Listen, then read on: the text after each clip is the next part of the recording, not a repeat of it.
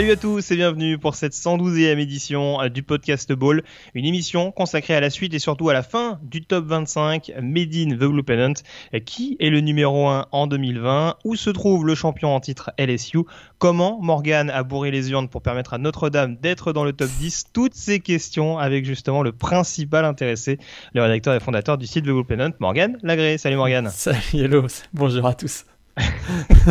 tu veux nous révéler, c'était super chouette tout à l'heure, ce, ce, tour de magie digne de Copperfield.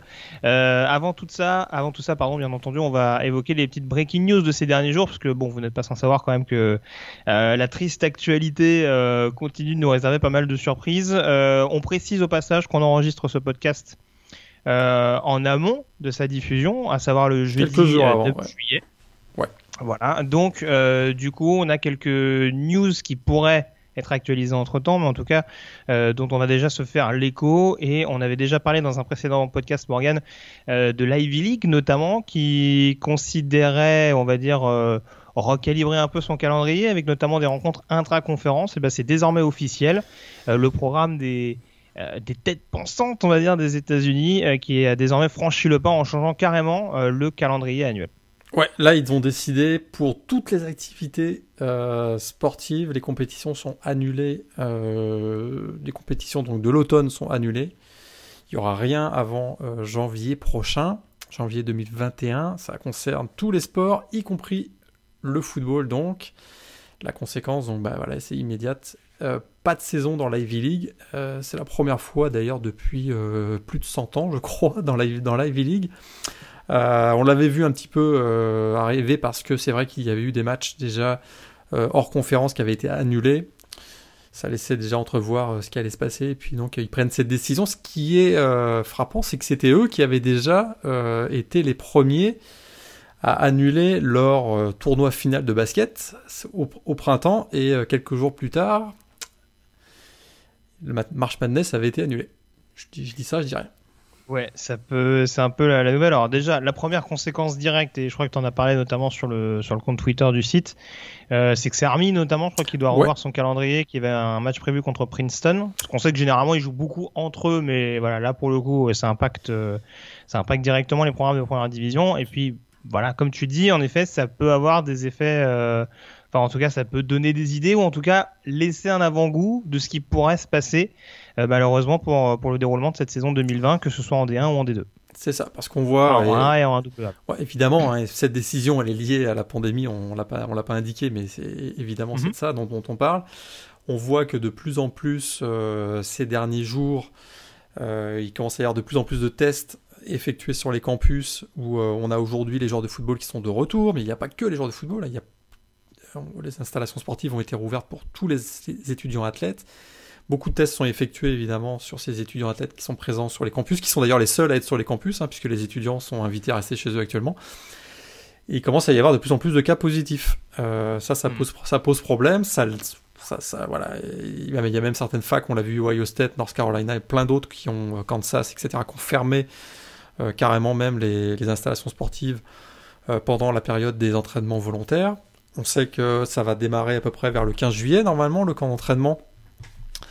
Euh, et là, l'Ivy League qui annonce la- la- l'abandon, le report de la saison euh, 2020 à 2021. C'est vrai qu'on l'a pas dit, hein, il n'y aura pas de compétition sportive, mais pour l'instant, ils n'ont pas dit qu'ils annulaient la saison 2020. Peut-être qu'elle va être reportée au printemps.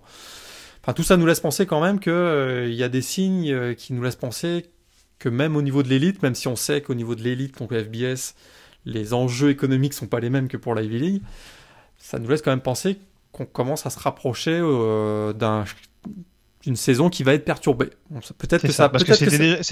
Parce Ouais. que, excuse-moi, je te coupe, c'était déjà dans les tuyaux. Avant que l'Ivy League annonce officiellement de son côté cette décision, c'était déjà plus ou moins dans les tuyaux que justement en 1A, on risquait de prendre cette euh, direction-là, vu que la situation sanitaire s'arrangeait pas trop euh, outre-Atlantique. Ouais, mon, mon intuition, c'est que ça risque de démarrer peut-être euh, à la date prévue ou mi-septembre Il, par contre, il n'est pas certain que la saison se termine au mois de décembre comme on l'avait comme initialement prévu. C'est génial, une saison de 12 mois, c'est C'est pas impossible que la saison, voilà, elle commence en automne, puis s'il y a une deuxième vague, ou si, voilà, s'il y a des, trop de cas positifs, on décide finalement de faire une pause et se dire on, finit la saison au mois de février, au mois de mars, je serais pas du tout surpris que ce scénario-là soit le scénario privilégié actuellement. C'est ça. On attend de voir si le Covid touche une star et puis une fois qu'une star est touchée, on va dire bon bah on arrête les dégâts. C'est un peu, c'est un peu l'idée. Bah écoute, euh, il y a beaucoup de gens qui pensent ça. Hein. C'est vrai qu'aujourd'hui euh, il n'y a pas de, voilà, on a des cas positifs mais on ne sait pas exactement qui, ils sont.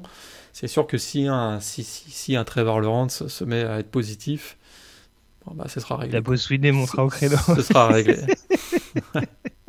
Très bien. Bon, une petite autre breaking news euh, également avant qu'on enchaîne donc sur le, top 10. Euh, elle nous vient de Texas A&M puisque euh, on a donc appris, on va dire des, des violations, on va dire en termes de recrutement du côté du programme de College Station avec des, des conséquences disciplinaires qui ont été prises par la, par la NCA.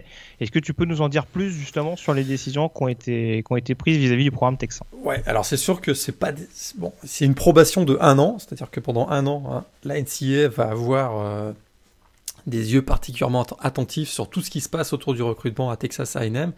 Ce qui s'est passé, hein, c'est que euh, il y a eu des impermissible contacts, comme on dit, c'est-à-dire des contacts non autorisés entre ah bah, en plus, oui, euh, maintenant avec la distanciation sociale, surveille les contacts. ouais, exactement. Donc là, ça se serait passé entre janvier 2018 et février 2019, si je me souviens bien. Et puis, bah voilà, il y a eu des contacts tout simplement entre différents coachs Texas A&M et des euh, prospects potentiels, les recrues potentiels, euh, qui étaient donc non autorisés. Euh, il y a eu aussi des rencontres qui ont duré plus longtemps que, la, que la, durée autorisée par la NCA. Oui, vous avez bien entendu, hein, les meetings sont, sont, chronométrés. Et le résultat de ça, ben, c'est qu'il y a une probation d'un an. Alors les probations d'un an, je peux vous le garantir que les directions athlétiques s'en foutent complètement. Par contre, ce qui est plus embêtant, c'est que euh, Jimbo Fisher, lui, est interdit de, rencontrer. Il a une interdiction de rencontrer des prospects pendant six mois. Et ça, c'est beaucoup plus euh, embêtant parce qu'effectivement, la, période de recrutement cette année, en raison de la pandémie, est complètement perturbée.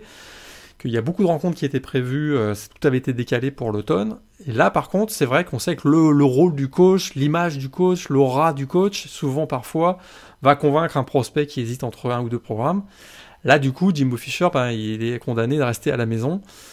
Et dans la SEC West, j'ai pas besoin de vous faire un dessin que euh, les petits détails font parfois la différence. C'est ça. Quand tu as un programme texan euh, de la plus grosse conférence, euh, la plus lourde, on dira, de première division, oui, ça, ça peut ne pas être sans conséquence très clairement. C'est sûr que cette nouvelle-là, je peux vous garantir qu'un peu plus à l'ouest du Texas, dans la région d'Austin, par exemple, on s'est un peu frotté les mains. Parce que c'est vrai qu'on voit, alors si vous avez compris, hein, les Texas Longhorns, on sait qu'il y a beaucoup de joueurs du Texas qui filent vers la SEC depuis 4-5 euh, ans, particulièrement depuis que Texas A&M a rejoint la, SEC en 2012. Là, du coup, ça réouvre un peu. Bon, j'exagère un peu parce que c'est pas non plus. Euh, c'est embêtant que Jimbo Fisher soit pas, euh, puisse pas faire des, contacts avec les prospects pour Texas A&M. Mais du côté de du côté de Texas, on se dit peut-être qu'il y a un certain nombre de prospects qu'on va peut-être pouvoir aller chercher et on sait que Texas a des ambitions. Donc, oui. Euh, donc voilà. C'est sûr, c'est sûr. Bon, en tout cas, on suivra euh, donc euh, tous ces dossiers, notamment bien entendu le, dossier Covid, parce que forcément, hein, c'est un peu lourd de conséquences par rapport à ce dont on va parler dès maintenant. On enchaîne donc tout de suite en abordant le top 10 de cette saison 2020 pour ponctuer le top 25. Medine de Blue Pen, c'est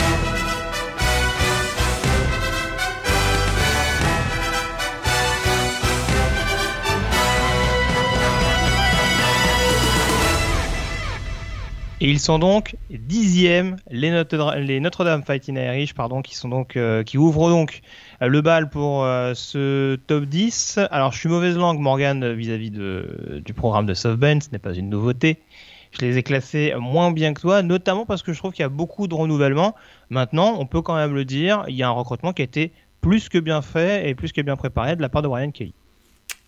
Absolument, ces, derniers, dernières années, c'est vrai que le, recrutement, alors il n'est pas du niveau top 5, top 6, euh, comme on peut voir donc de la Clemson, Ohio State, etc., euh, etc., mais il reste toujours entre 8 et 12, euh, ce qui fait que finalement cette place de 10 dans notre classement, elle est à peu près justifiée par rapport au, recrutement. Je dirais que, oui, il y a le recrutement, on va y revenir tout de suite, mais il y a aussi quand même la, présence d'un quarterback expérimenté. Ça, ça fait quand même souvent une différence, dans certains matchs en tout cas, au niveau college football. Et là, on parle de Yann Book. Prestation un peu inquiétante, on se souvient en début de saison euh, dernière, notamment des matchs pas trop réussis face à Georgia. Il avait été très mauvais dans la défaite face à Michigan mais il a su rebondir derrière et euh, il arrive plutôt avec un fort momentum dans cette saison 2020. Euh, six victoires consécutives, puis une bonne prestation aussi contre Iowa, State lors du Camping World Bowl.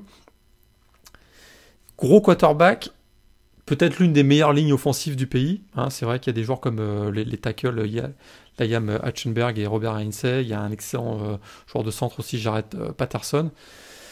Euh, ça, ça donne quand même beaucoup beaucoup d'élan à, l'attaque et, effectivement, au niveau des, des, receveurs, on a aussi eu pas mal de départs. Hein. Chess Claypool est parti, Colt Met le, Titan, mais il y a quand même de la réserve derrière avec des joueurs qui n'ont pas forcément eu beaucoup d'exposition, mais qui ont un, fort potentiel. On pense à des joueurs comme Kevin Austin, euh, Braden Lenzy.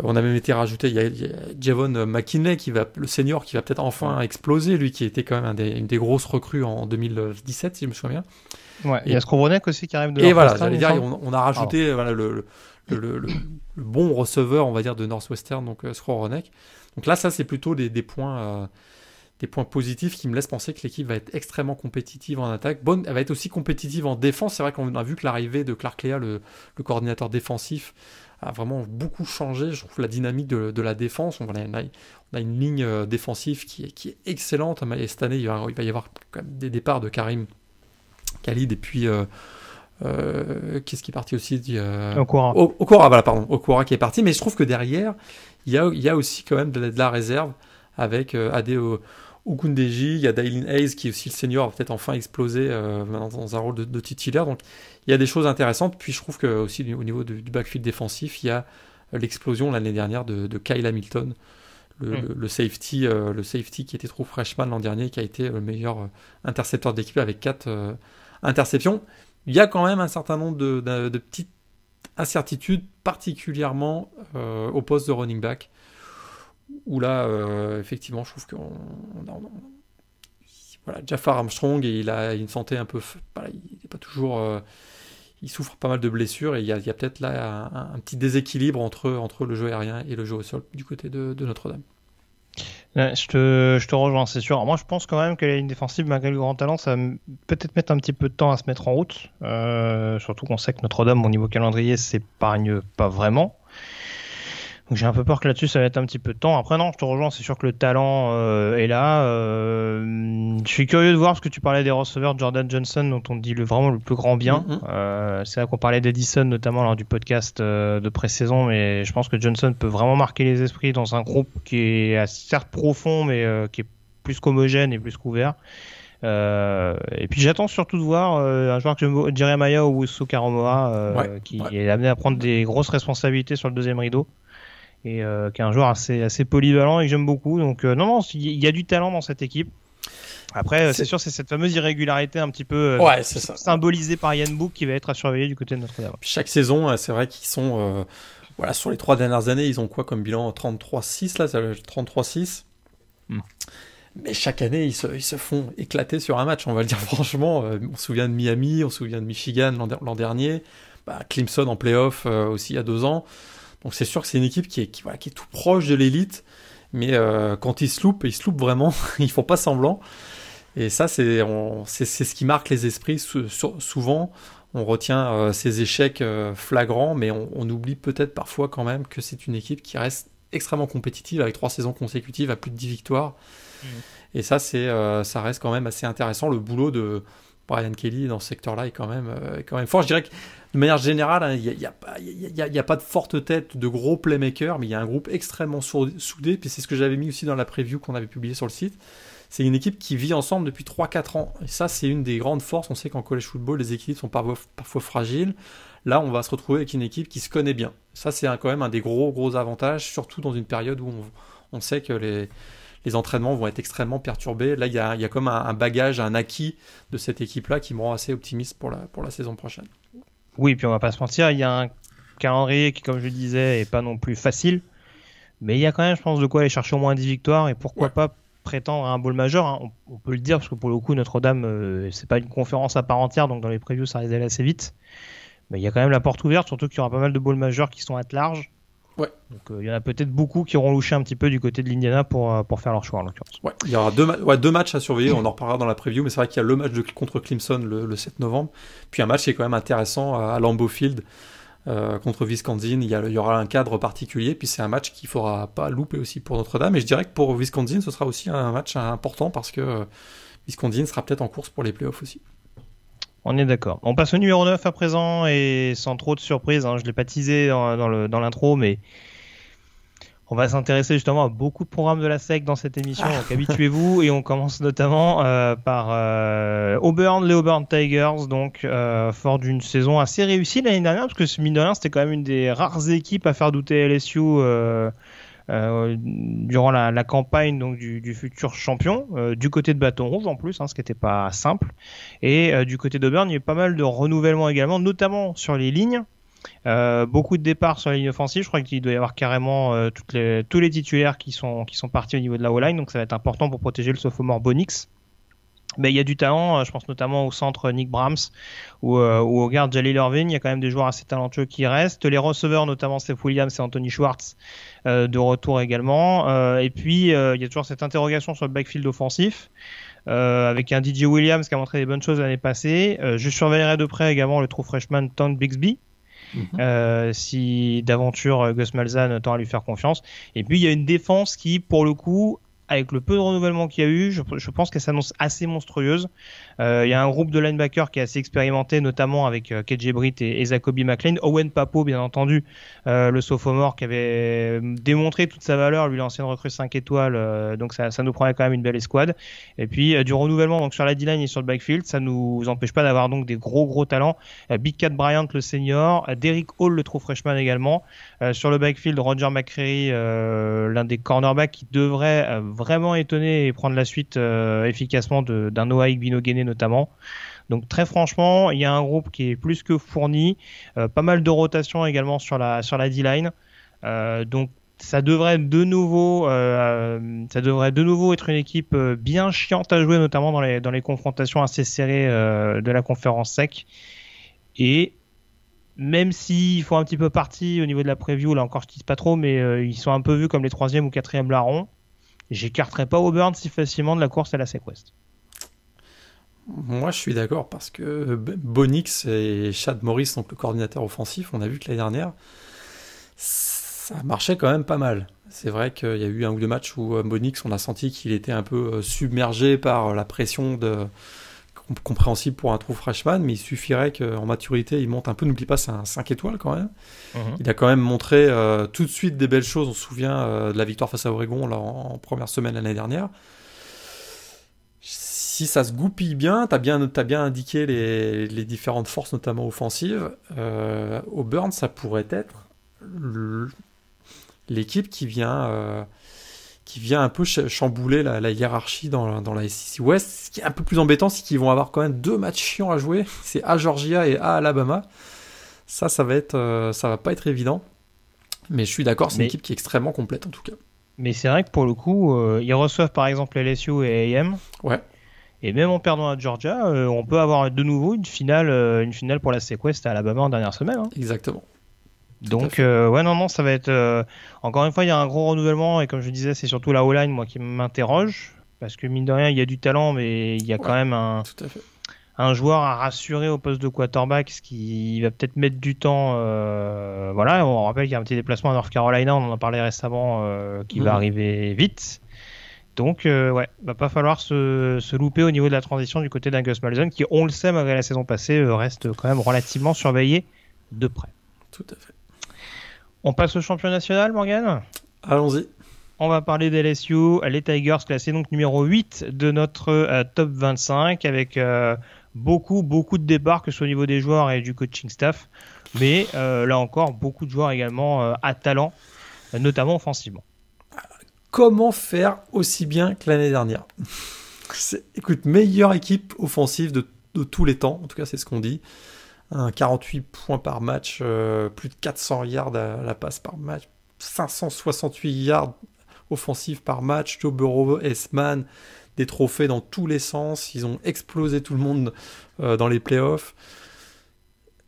Énormément de départs dans tous les secteurs. Euh, la vraie question, c'est est-ce qu'on va utiliser 2020 comme une année de transition ou est-ce que vraiment on, est en position de lutter encore dans la SEC West et donc pour une place en playoff?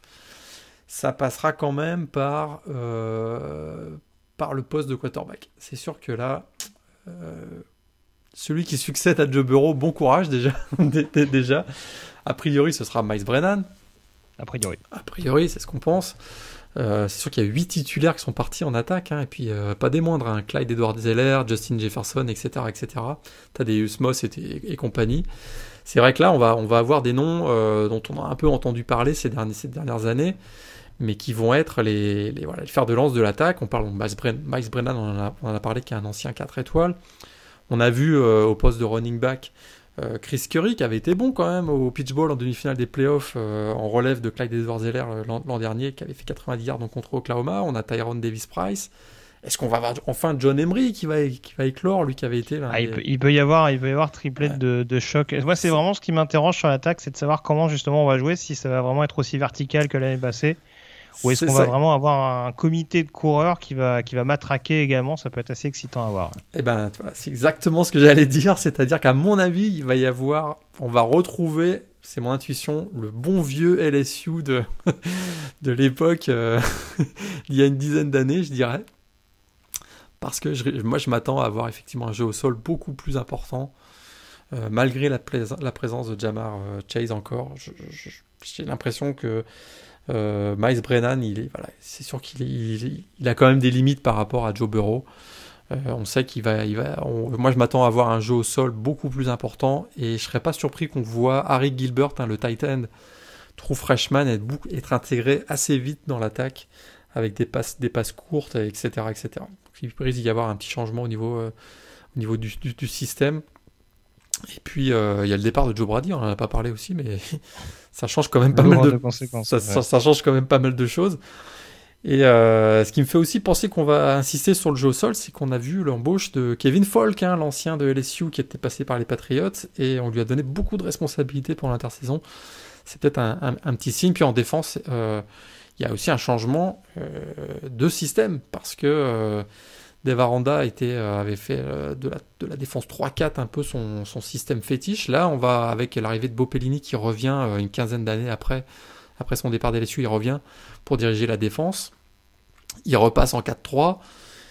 Il y a des lourdes pertes au niveau des linebackers, c'est ce qui explique aussi probablement en, partie son retour à la 4-3 aussi. Hein. Patrick Quinn, Jacob Phillips, euh, Calvin Donc il y a des changements en attaque, il y a des gros changements en défense ce serait un peu ambitieux et peut-être un peu fou de dire que cette équipe a, voilà, est dans une situation favorable pour, euh, pour aller, euh, pour aller euh, gagner encore la, la, conférence sec. Quoi. Ah bah là, la fameuse DBU, va falloir qu'il va il le prouve parce que je pense qu'ils vont être mis à contribution assez souvent quand même cette saison.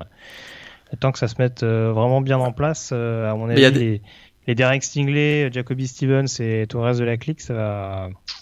Il y aura du taf. Il y aura le rôle en défense, il y un rôle, on en avait déjà parlé, mais c'est vrai que la présence de Jabril Cox va être déterminante. Est-ce que ça va être un game changer? Si, c'est pas le cas, ça risque d'être un peu compliqué, ça risque d'être difficile pour LSU, notamment au début de saison, le temps que tous les prospects et, les, futurs stars euh, prennent le rythme et, montent en, maturité, parce que effectivement, il y a eu beaucoup beaucoup de départs sur le deuxième rideau euh, défensif, puis ils ont un calendrier qui est pas de la tarte aussi, hein.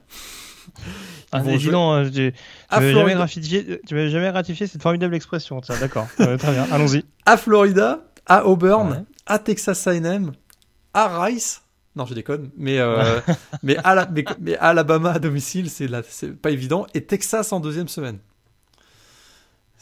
Pour, pour une équipe qui est, en, qui est, qui pas en reconstruction, mais qui, qui recharge les batteries avec, du, avec des joueurs qui ont moins d'expérience, c'est quand même pas, pas évident. Quoi. Non, ils sont pas de cadeaux, mais en tout cas, on est sûr que si ça se goupille pas trop mal, euh, ils devraient pas être loin des playoffs. Hein. Je pense. Faudrait un gros Miles Brennan quand même, je trouve. Oui, je suis d'accord. Je... Ah, mais je te dis, je, je pense qu'avec une attaque bien équilibrée, ça peut euh, justement pour éviter de mettre trop de pression, parce que de toute façon, je doute que Ed Orgeron s'attende à un Miles Brennan aussi fort que que Joe Burrow, en tout cas dès cette saison. Je voilà, donc c'est pour ça que vraiment l'attaque des LSU, ça va être un, gros gros point d'interrogation à l'orée de, de cette campagne. On passe au numéro 7 à présent et on prend la direction de l'Oklahoma pour parler des Souders. Euh, qui trust hein, depuis plusieurs années maintenant la, la Big 12. Euh, ça peut continuer d'être le cas en 2020, malgré notamment le changement de quarterback qui va être la principale interrogation après le départ de, euh, de Jalen Hurts. Euh, deux joueurs notamment pour se disputer le poste, hein, euh, Tanner Mordecai, mais aussi et surtout euh, l'ancienne recrue 5 étoiles, Spencer Rattler, pardon, que certains ont pu voir dans, je crois que c'est QB1, le, le documentaire notamment sur Netflix. Exact. Euh, et donc, euh, bah, ça nous promet une attaque de nouveau très excitante, hein, euh, comme elle l'est notamment depuis la prise en main de, de Lincoln Riley, avec notamment une ligne offensive quasi inchangée. Et on sait que la ligne offensive, mhm. ça fait beaucoup la différence du côté de Norman ces dernières années.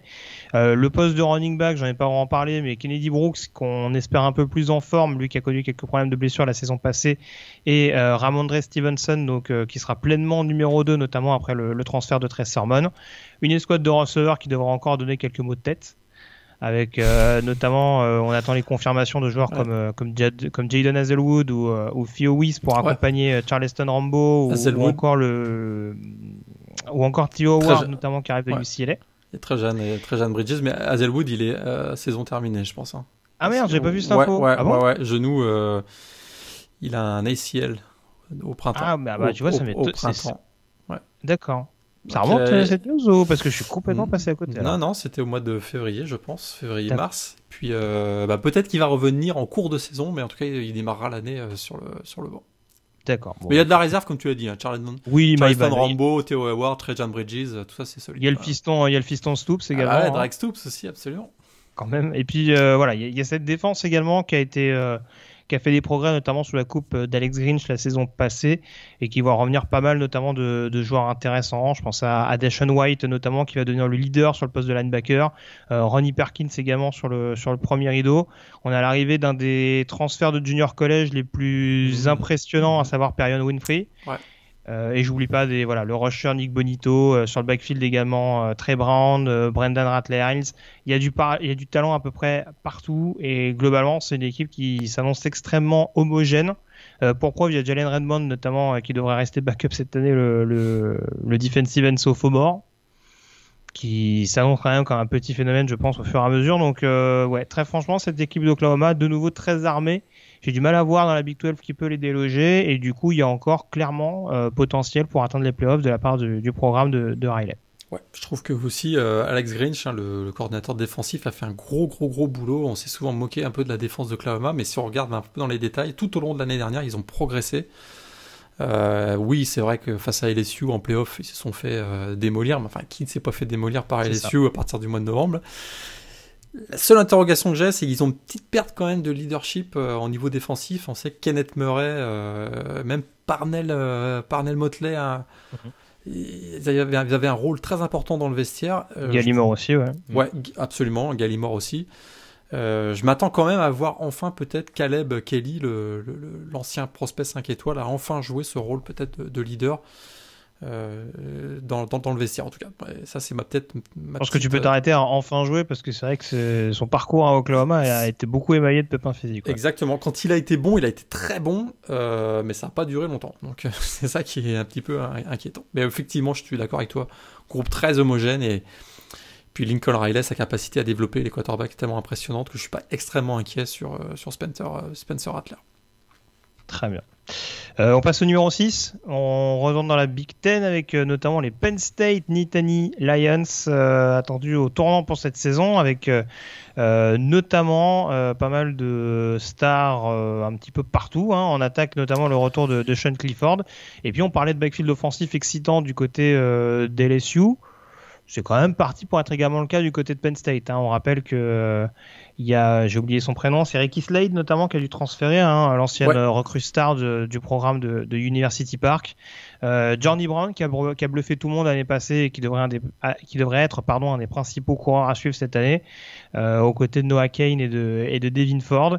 Euh, une ligne offensive qui reste euh, globalement la même avec euh, des joueurs des joueurs cadres comme Rashid Walker ou encore Michael Mennett et, et Will Fries la principale interrogation offensivement, c'est poste de receveur, avec notamment le départ à la draft de KJ Hamler et Justin Shorter qui est parti du côté de, qui a transféré du côté de Florida.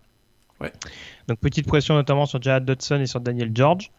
Après, en défense, c'est pareil, il y a du talent à peu près partout, symbolisé notamment euh, par le meilleur linebacker a priori du pays à l'orée de cette saison et possiblement top 5 de la prochaine draft, Micah Parsons.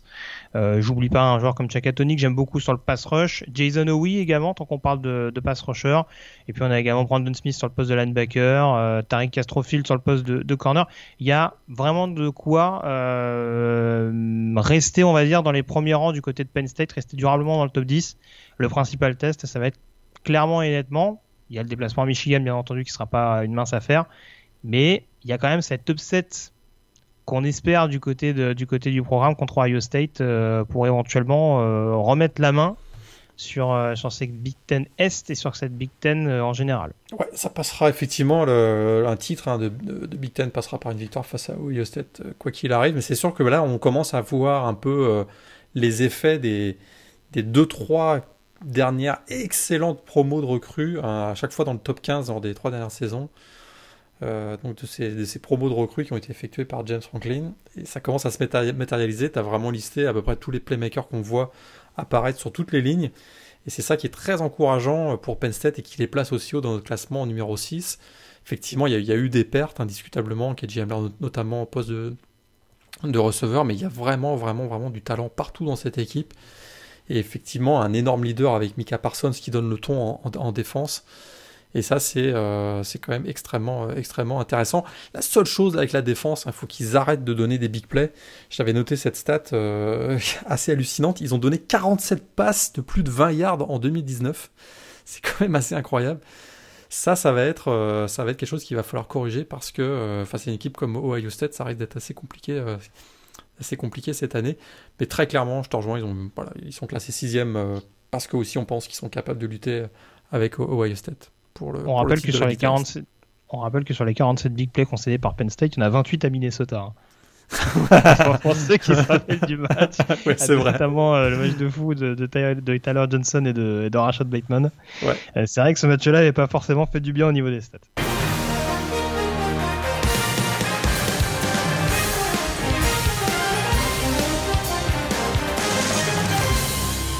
On va désormais aborder le top 5 de ce euh, classement, euh, de ce ranking The Blue Pennant, avec notamment les Georgia euh, Bulldogs, donc classé numéro 5, Morgan. Qu'est-ce qu'on peut. Alors, je t'ai coupé un peu l'arbre, s'il te plaît, hein, sur Penn State, alors que c'est toi qui devais nous présenter l'équipe. ah, mais non, non c'est super bien. je m'en excuse. Donc, je te laisse la vedette du côté de, du côté d'Athènes euh, avec un programme jeune, mais comme toujours, euh, avec les dents longues pour enfin remettre la main sur cette conférence. Ouais, parce que si on a parlé des, des bonnes, euh, des bonnes promos de recrues de Penn State précédemment, Georgia, ils ont regardé Alabama dans les yeux ces 3-4 dernières années hein, au niveau du mmh. recrutement. Donc là aussi, on, va voir les effets dès cette année, c'est sûr que bah, un, de leurs gros problèmes, c'était l'inefficacité offensive hein, depuis, on va dire, 3 ans. Et donc, euh, on a mis dehors James Collet, le coordinateur offensif, qui a filé vers Texas A&M. On pensait que Mike Bobo allait revenir. Finalement, euh, il a signé à South Carolina. Et donc, on est allé chercher Todd Monken, chez des, qui avait fait un passage chez les Browns de Cleveland, si je me trompe pas. L'objectif, là, ça va être très clairement de mettre le nouveau quarterback titulaire, Jamie Newman, qu'on a été chercher euh, du côté de Wake Forest, dans les meilleures dispositions pour pouvoir enfin faire passer un cap faire franchir un cap à cette attaque des Bulldogs parce que c'est vrai que autant il y avait un gros talon avec Jack Fromm mais euh, au poste de quarterback, mais ça n'a pas vraiment fonctionné. Et c'est là la clé, à mon avis, des succès des Georgia cette année, parce que défensivement, ça va rester encore extrêmement solide. Défensivement, il y a trop de talent dans cette équipe pour que ça, pour que ça flanche au niveau défensif. Hein. Il y a écoute, euh, c'était la meilleure défense hein, d'ailleurs du pays en 2019, on rappelle, avec moins de 13 points par match. Meilleure défense contre la course aussi. Il y a à peu près. Écoute, les, les, les gros morceaux sont encore là. Monty Rice au niveau du, des linebackers est là. On a, euh, moi, je m'attends aussi à l'explosion de Nakobe euh, Dean cette année. Oh oui. Euh, du pass rush, on a toujours Malika Herring et Travon Walker. On, voilà, au niveau des backfield défensif, il y a Richard Lecante qui, qui, qui est excellent. On a Eric Stokes aussi au niveau du poste de, de, de, cornerback avec aussi Tyson Campbell. Enfin, il y a, voilà, il y a, il y a, du talent partout qui sont tous des 4-5 étoiles. Et puis, euh, puis la clé, donc au niveau de la défense, je suis pas vraiment inquiet. Par contre, offensivement, c'est sûr que là, euh, va falloir remplacer effectivement Jack Fromm et euh, d'André Swift. Mais il y a de la réserve encore. Jamie Newman, alors y a des, y a, certains le voient comme un, quasiment le, un des trois meilleurs quarterbacks euh, au niveau NCA, d'autres sont plus réservés, mais euh... oui, d'autres peuvent le considérer comme le maillon faible du, du programme. Exactement. Euh, Peut-être toi d'ailleurs aussi. c'est ça. ouais, Todd Monken, ça peut pas lui faire du mal, je pense. Vu le style de jeu qu'il avait à Wake Forest, ça va peut-être lui changer de Dave Clawson, c'est sûr. Ouais. Euh, mais voilà, il va être, en tout cas, il va être bien aidé avec un jeu au sol qui, a priori, va être très solide avec Zamir White, Kendall Milton. On va peut-être d'ailleurs voir encore cette année James Cook. Euh, donc, c'est que c'est quand même, il, y va avoir des armes, euh, Jamie Newman va avoir des armes autour de lui euh, offensivement. La seule chose, c'est que je trouve, en tout cas, moi, à part George Pickens qui a été monstrueux, l'ancien 5 étoiles qui a été monstrueux lors du dernier ball face à Baylor avec 12 réceptions, ça tarde un peu à grandir, je trouve, derrière. On a été très déçus de l'arrivée de Demetris Robertson, notamment, euh, qui était un ancien 5 étoiles qui avait été recruté par Cal et transféré à Georgia. L'année dernière, il n'a pas vraiment trouvé ses marques. Et puis derrière, hein, je trouve que les sophomores, euh, Jackson, Matt Landers, bof. Bah, Blaylock a eu des problèmes de blessure. Blaylock a eu des problèmes de blessure, il va revenir normalement cette, cette, cette année. Il y a Marcus euh, Rosemi hein, qui arrive en trou freshman, il me semble. Et il me semble que peut-être on va avoir un peu plus de trou freshman que ce qu'on avait imaginé. Euh, généralement, il y a une année de transition hein, quand ils arrivent à Georgia. Ça a été le cas pour George Pickens l'an dernier. On va peut-être les voir un peu plus tôt cette année. Et, euh, et Georgia qui euh, n'aura pas forcément beaucoup de temps pour se mettre en jambes parce que euh, il y a un petit déplacement en semaine 3 qui va être intéressant. oui, oui, il paraît qu'on va enfin voir s'il y a un assistant de, de, Nick Saban qui va réussir à le battre, c'est ça? Exactement, on va enfin voir si euh, Kirby Smart, euh, donc l'élève, va dépasser le maître, comme on dit. Ouais, donc, donc, en tout cas, ça peut avoir des conséquences parce que du coup, c'est pas sûr qu'on se retrouve avec cette affiche-là en playoff. Hein. C'est absolument. Sauf, sauf, si bien sûr il y a un scénario qui fait qu'ils peuvent se retrouver en finale, bien entendu, mais. Ça va être compliqué quand même parce que ouais. s'ils se retrouvent en plus en finale de conférence. Ah ouais, ils, seront, ils se retrouveront pas en playoff. Là, ça ferait trois fois dans la saison hein, qu'ils qu Oui. ça, ça ferait quand même. Je pense qu'au bout d'un moment, on va dire bon, on a compris quoi. on, a, on a compris qui est le meilleur quoi. on rappelle qu'ils ont quand même mis Bama dans le Citrus Bowl l'année dernière pour des raisons un peu obscures, mais bon. Ouais. Ça après. Euh... Ça, c'est autre chose. Ouais. Euh, ouais, donc à surveiller. Je, te, je, te, je me permets de te laisser enchaîner sur le numéro 4, hein, parce que ouais. justement, tu parlais de la SEC euh, Est. Euh, grosse concurrence justement entre Florida et Georgia, et justement, donc les, les Gators classés devant. Surprise quand même. Est-ce que tu les avais mis devant toi aussi? Parce que moi, je les avais devant Georgia. Qu'est-ce que j'avais fait? Attends, qu'est-ce que j'avais mis? Je... me, me connaissant, je serais surpris. Attends, qu'est-ce que j'avais mis? J'avais mis, ouais, je les avais mis. Moi, j'ai mis 6 Florida et Georgia, je les avais mis 8. Donc, tu vois. Ouais, c'est ça, c'est ça. Alors, qu'est-ce qui te, qu'est-ce qui te convainc plus du coup du côté de Florida euh, par rapport à ce que peut, ce que peut apporter Georgia cette année?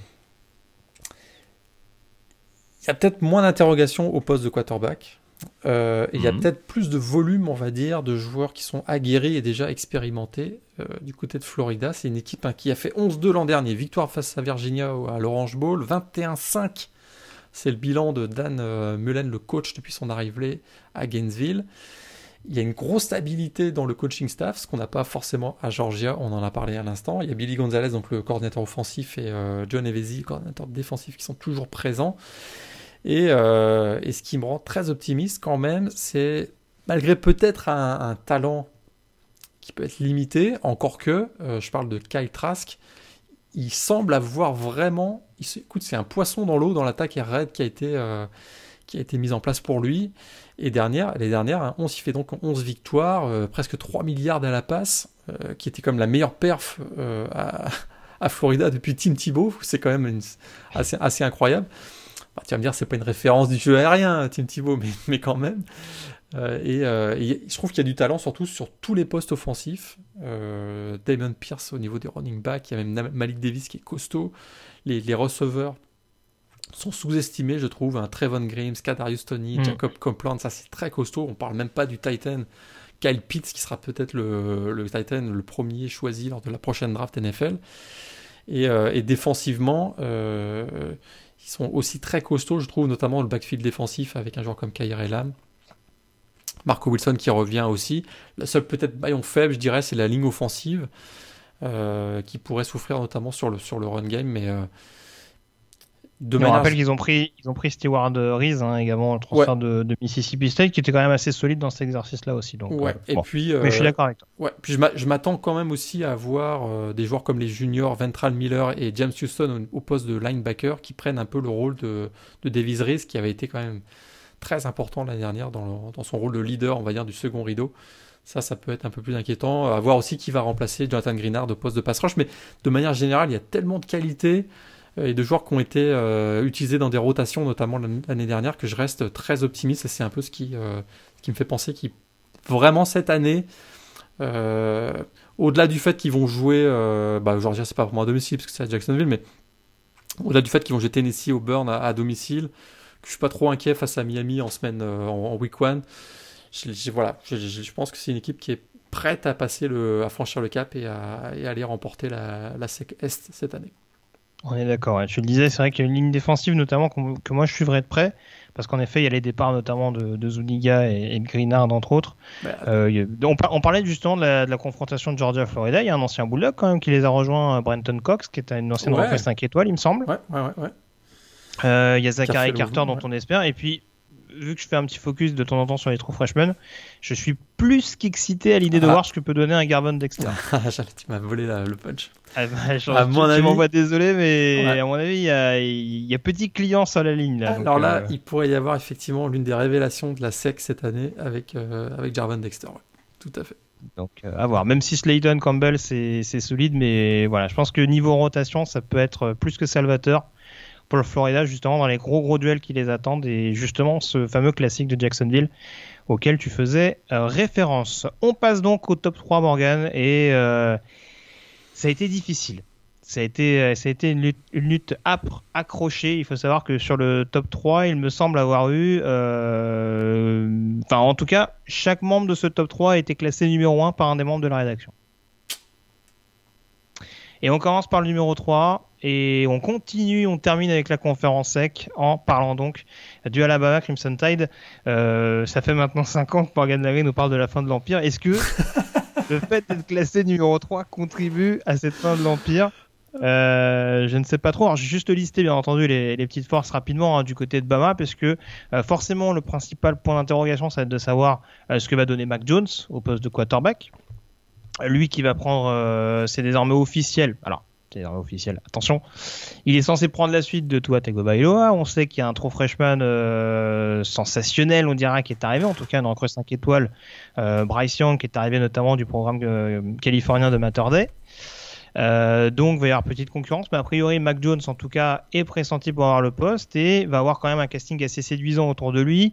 Le backfield offensif, notamment emmené par Najee Harris et, Brian Robinson, avec Trey Sanders également, l'ancienne recrue 5 étoiles qui revient de blessure. Euh, le poste de receveur, on sait qu'il y a eu deux départs importants avec Jerry Judy et Henry Ruggs. que nenni, bah, on se retrouve quand même avec Devonta Smith et Jalen Waddell notamment euh, deux des futures pépites, euh, notamment de la draft, euh, qui, qui seront les vedettes donc de ce groupe du côté d'Alabama. Il y a une ligne qui a quand même globalement peu changé, avec hormis le départ de Jedrick Wills, des cadres comme Alex Leverwood, Dion Brandt qui sont toujours là, Evan Neal, c'est une grosse recrue qui devrait prendre la suite sur le poste de tackle, et puis une défense qui a trop souvent payé, je trouve, les, les, problèmes de santé ces dernières années. Ça a souvent été une, une, comment dire, une, une, je cherche le terme, mais ouais, enfin, une, euh, comme, bref, ça a été, ça a été vraiment une catastrophe au niveau de l'infirmerie euh, mmh. du côté de Bama ces, ces dernières années, euh, et donc va vraiment falloir, notamment sur le poste de linebacker, trouver des, des réponses, avec notamment le retour hein, euh, d'un joueur blessé la saison passée, Dylan Moses. Euh, Christian Harris également qui va falloir surveiller sur ce poste de linebacker. Euh, une ligne défensive avec une profondeur mais euh, à, en donner des mots de tête. Christian Barmore, DJ Dell, Brian Ray, Phil Darian Matisse, Justin Eboigbe. Enfin, il y, a du talent vraiment partout.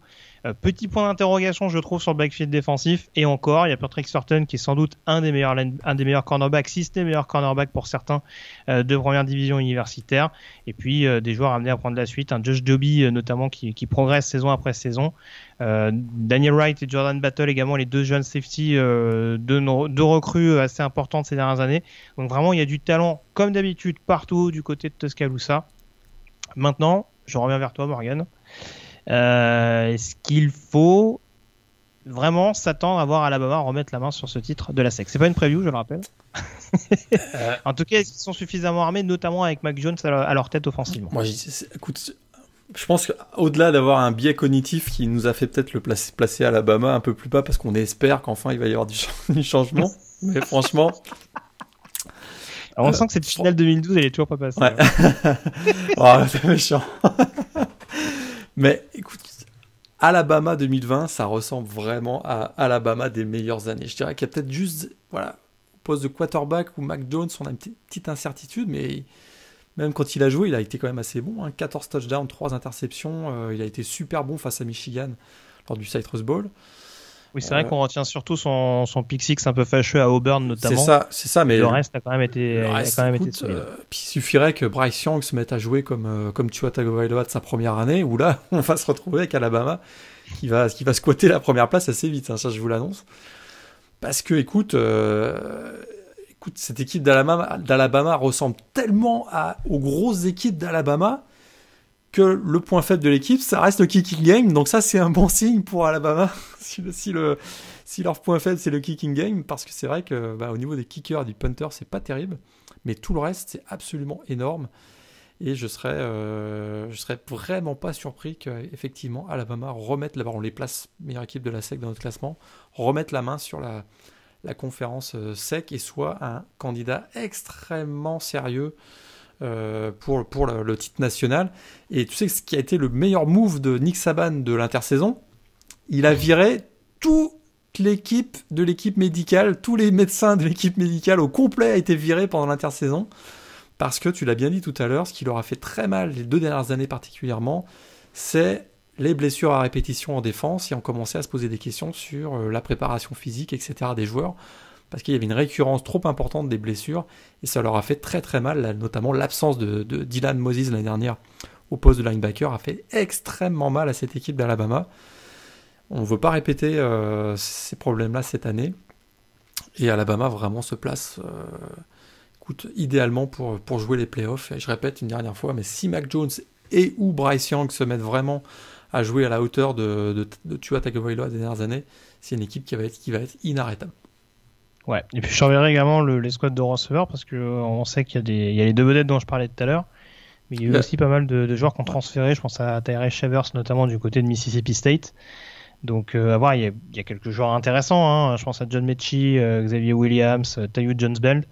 Mais c'est il y a quand même un écart, je trouve, à déterminer encore pour l'instant entre entre les, les, deux grosses stars Smith et Waddle et puis et puis ce qui suit juste derrière. Et Alabama jouera l'Iron Bowl à domicile. C'est vrai, tout à fait.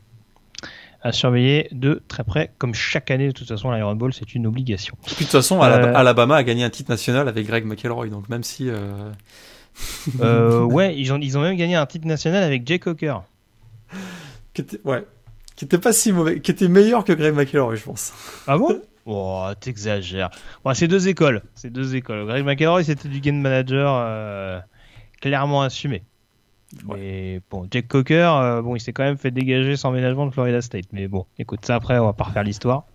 On aura sans doute l'occasion d'en reparler une prochaine fois. On passe au numéro 2 à présent. Et ceux qui ont pesté sur le Fiesta Bowl vont de nouveau, euh, vont de nouveau pester dans cette émission, parce que le numéro 2, c'est Ohio State. L'Ohio State Buckeyes, donc euh, avec bah, là encore de sérieux arguments à faire valoir du côté de cette équipe de Columbus pas énormément de changements malgré tout du côté de cette équipe. Euh, et pourtant, euh, on a quand même eu le départ euh, de la star défensive de la saison dernière, Morgan. Il y a eu, écoute, il y a eu pas mal de départs. Il y a eu deux gros départs, on va dire. Un en attaque, un en défense. J.K. Dobbins en attaque et. Qui ça en, défense Chase Young peut-être Mais on, parle souvent de J.K. Dobbins, Chase Young, mais Jeff Okuda a eu aussi une grosse perte aussi au niveau du backfield défensif. Mais écoute, Ohio State a tellement bien recruté depuis 2-3 ans, les dernières années d'Urban Meyer et depuis même l'arrivée de Ryan Day, qu'on n'est absolument pas inquiet des classes de recrutement énormes. J'avais noté à la stat qui m'a fait halluciner parmi quand on regarde là le depth chart qui va démarrer la saison, euh, parmi les 22 joueurs, il y en a un seul qui n'a pas été un 4 ou 5 étoiles. Est-ce que tu sais qui c'est? Euh, C'est peut-être c'est peut-être leur meilleur joueur sur un poste crucial. Chris Olivey, le, ah le, ah receveur, le receveur euh, qui était à 3 étoiles, donc qui est peut-être un des plus prometteurs receveurs du pays avec ce qu'il a démontré ces, ces, deux dernières saisons.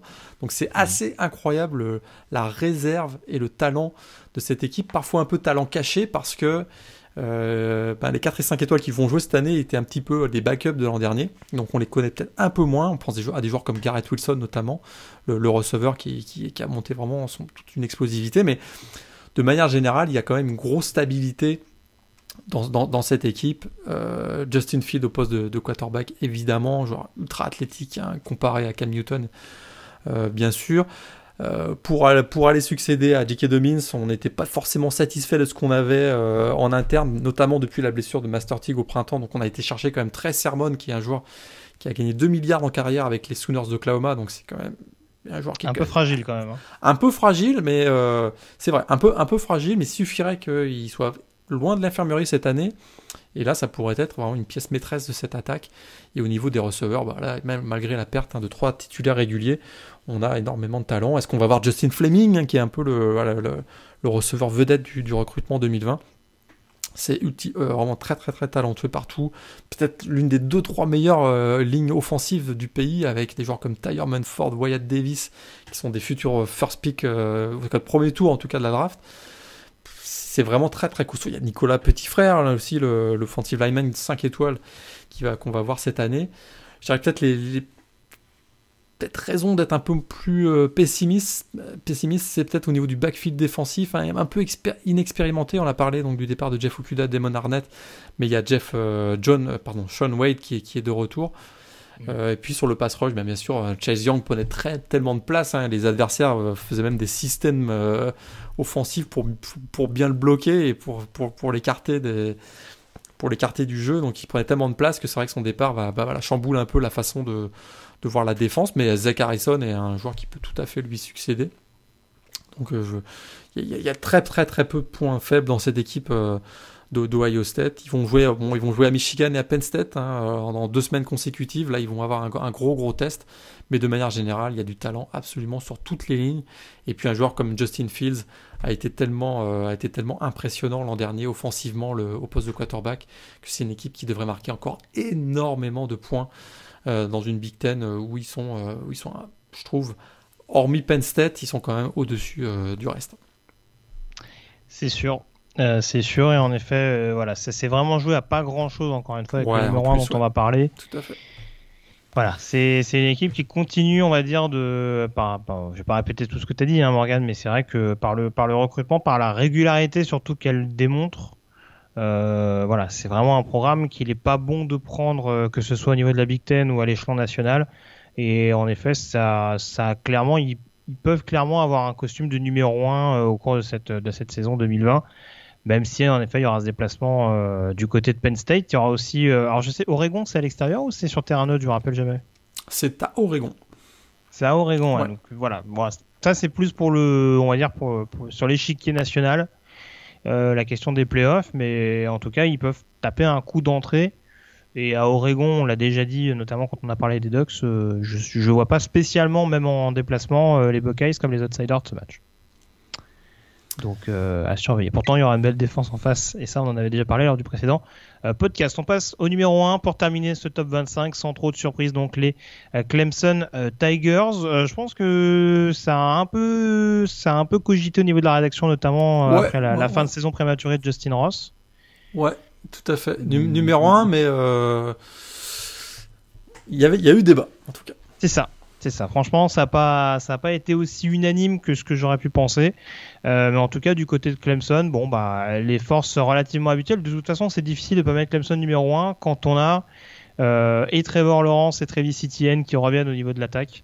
Ça va être quand même euh, assez. Voilà, on parlait de l'attaque qui risque de marquer des points. Je pense que déjà avec ces deux hommes-là, ça devrait quand même faire la faire l'affaire. Euh, Dixon également, dont on parle pas trop au niveau du backfield offensif de Clemson, mais qui je pense va avoir un peu plus de responsabilité justement pour préparer l'après Etienne dans le, à partir de à partir de la saison suivante. Il y a le, et puis euh, voilà, il y a le 5 étoiles euh, des Marcus Bowman aussi qui arrive. Tout à fait. Et puis, euh, c'est vrai qu'on en avait parlé notamment en abordant la blessure de Justin Ross, mais voilà, il y a quand même du talent au poste de receveur. Joe Nkata, bien entendu, Frank Latson également, euh, deux sophomores euh, à qui on va donner des responsabilités plus importantes de manière précoce, mais qui ont largement le potentiel pour, pour répondre présent. Euh, une ligne offensive où il y a eu quand même quelques départs, notamment avec euh, certains cadres, je pense à Ancrum, euh, Simpson entre autres. mais il y a toujours Jason Carman sur le, sur le côté aveugle, des joueurs en devenir comme Jordan McFadden ou, Matt Bokhorst. Donc très franchement, sur la, au niveau de l'attaque, J'espère que le système offensif va changer parce que je suis pas fan de voir un joueur comme Trevor Lawrence jouer lui aussi comme Cam Newton. Ouais, je pense que c'est pas vraiment sa palette, mais on verra ce que ça va donner. Le coordinateur offensif, le, coordinateur, offensif, Jeff Scott, est parti euh, du côté de South Florida. Oui, Alors, ah, le, co-coordinateur. co-coordinateur. c'est ça. La question, c'est de savoir si ça vient plus de Jeff Scott ou si c'est. Euh, alors, j'ai Elliott, je sais plus son prénom. Elliott, ouais. Ouais, je, je, qui lui, pour le coup, a signé un gros contrat. J'espère que c'est pas lui euh, qui incitait Trevor Lawrence à courir plus que de raison. Parce que ça pourrait se gâter pour le joueur et pour le, programme, même s'il y, a des, quarterbacks assez intéressants euh, en backup aussi. Euh, la défense, euh, c'est plus que solide. On avait parlé notamment de Brian Breezy, le, defensive tackle freshman. Qui pourrait s'incruster dans la rotation sur le premier rideau aux côtés du leader Tyler Davis et puis des, désormais vétérans Niles Pinkney et, et Jordan Williams. Xavier Thomas, bien entendu, dont on, attend une rédemption hein, après la saison 2020, la saison 2019 pardon, assez décevante. Lui qui jouera des coudes notamment avec Justin Foster, KJ Henry ou encore l'autre trop freshman Miles Murphy. Euh, certains cadres également qui sont toujours là. Je pense à James Kalski sur le poste de linebacker. Baylon Spector également, euh, qui je pense va avoir un peu plus voix au chapitre avec le départ d'Isaiah Simmons sur le deuxième rideau. Euh, et puis un joueur que j'aime beaucoup, euh, Nolan Turner sur le poste de safety. On, on s'en rappelle décisif notamment lors du Fiesta Bowl avec l'interception euh, sur la passe de, de, Justin Fields. Un poste de cornerback extrêmement profond avec notamment des, des, des Darion Kendrick, Mario Goodrich ou encore Sheridan Jones. Donc vraiment, le talent il est là, on le découvre pas. De toute façon, Clemson, ça se tire la bourre avec Georgia ces dernières années au niveau des meilleures classes de recrutement. Donc ça, on le découvre pas. Après, il y a peut-être toujours dans cette ACC qui leur est promise euh, cette, euh, cette impression globale que doivent donner les Tigers pour vraiment convaincre. Mais euh, voilà, il y a largement de quoi faire une saison invaincue malgré ce déplacement plus que piégeux du côté de South Bend en cours d'année. Ouais. Et puis tu as raison, c'est que ils sont dans une situation dans la dans l'ACC où ils n'ont pas le choix de gagner leur match et je dirais gagner leur match très largement parce que avec un grand écart parce que effectivement l'ACC ça va pas super bien ces deux trois dernières années. Il y a même, euh, on, s'attend à ce qu'ils gagnent leur match de 20, 25, 30 points d'écart. Et puis dès qu'ils gagnent un match euh, ric-rac, on l'avait vu North Carolina l'an dernier, on commence à se mettre à douter de leur, euh, de leur niveau de jeu. Et ça leur met quand même une petite pression, c'est-à-dire qu'ils ils peuvent pas prendre un match à la légère en se disant bon on va gagner de 1 ou 2 touchdowns d'écart. Semaine après semaine, ils doivent gagner très largement. Et effectivement, il y aura ce match à Notre-Dame le 7 novembre il ne faudra pas qu'il se loupe parce qu'effectivement, un Clemson a une défaite. Je pose la question d'ailleurs, un Clemson a une défaite dans une ACC qui, euh, qui serait comme les dernières années un peu euh, moyenne. Est-ce que leur place en playoff est menacée? Ah bah, En tout cas, elle serait, elle serait tout sauf garantie. ça, c'est euh, une vraie question. Ça dépendrait des autres champions de conférence. Après, c'est toujours la même question. Et surtout, en l'occurrence, du rendement de Notre-Dame. Ce qui serait, ouais, ce qui serait un, événement parce que Clemson dans sa régularité. C'est 5 participations aux playoffs consécutives, 4 finales nationales de titres de champion. Et c'est d'ailleurs Dabo Swinney le seul coach à avoir participé à toutes les éditions des playoffs depuis leur mise en place en 2015. Donc vraiment une régularité de côté de Clemson. Il y a quand même vraiment une, culture de la gagne de cette équipe qui est assez étonnante. Puis on n'a pas parlé de Brent Venables, je crois. Mais, euh, écoute, c'est un, génie de la défense parce qu'il sait s'adapter au groupe qu'il a On l'avait vu notamment l'année dernière où, sentant que son équipe était moins bonne sur la ligne défensive, notamment après le départ des quatre géants en 2018, il avait basculé son, son système en 3-3-5 avec ben, les résultats qui ont été une finale, nationale. Donc c'est assez étonnant cette capacité de Brent Venables à optimiser son, groupe et à faire des ajustements euh, vraiment quasiment de match à match. Et en cours de saison, il est capable de, de faire vraiment euh, monter en, puissance sa défense. C'est assez étonnant. Ça explique en, partie, à mon avis, cette régularité euh, parmi l'élite de Clemson. Et c'est aussi pour, ça qu'on les met numéro 1, j'imagine, de, notre classement cette année. Tout à fait. Bon, en tout cas, voilà ce qu'on pouvait dire sur ce classement des top 25 euh, qu'on a préféré donc vous faire en plusieurs parties au cours de cette année. Euh, Clemson, c'est pas impossible qu'on en parle très rapidement parce qu'on vous disait ça donc euh, récemment. Euh, on fera donc, on est donc parti pour des previews conférence par conférence et il n'est pas impossible que la CC soit dans les premiers podcasts. Je serais pas étonné parce que là pour l'instant c'est pas encore déterminé. On va on va peut-être mettre à l'honneur d'abord la SEC, forcément la plus grosse conférence et euh, notamment la conférence du champion en titre. Mais euh, voilà, ce sera en tout cas, euh, on va vous accompagner tout au long de cet été, donc avec les prévus conférence par conférence. Malgré la situation actuelle et malgré le flou global auquel on doit faire face donc à l'orée de cette, saison 2020. Mais voilà, preview, à suivre donc tout au long de cet été sur le site de Blue Pennant et dans ce podcast ball. Merci encore en tout cas Morgan d'avoir été en ma compagnie pour analyser en détail donc les forces en présence au sein de ce top 25 et puis on se retrouve donc très vite pour reparler college football. D'ici là, passez une très bonne semaine avec plein de rencontres NCA au programme. Salut à tous, à la semaine prochaine.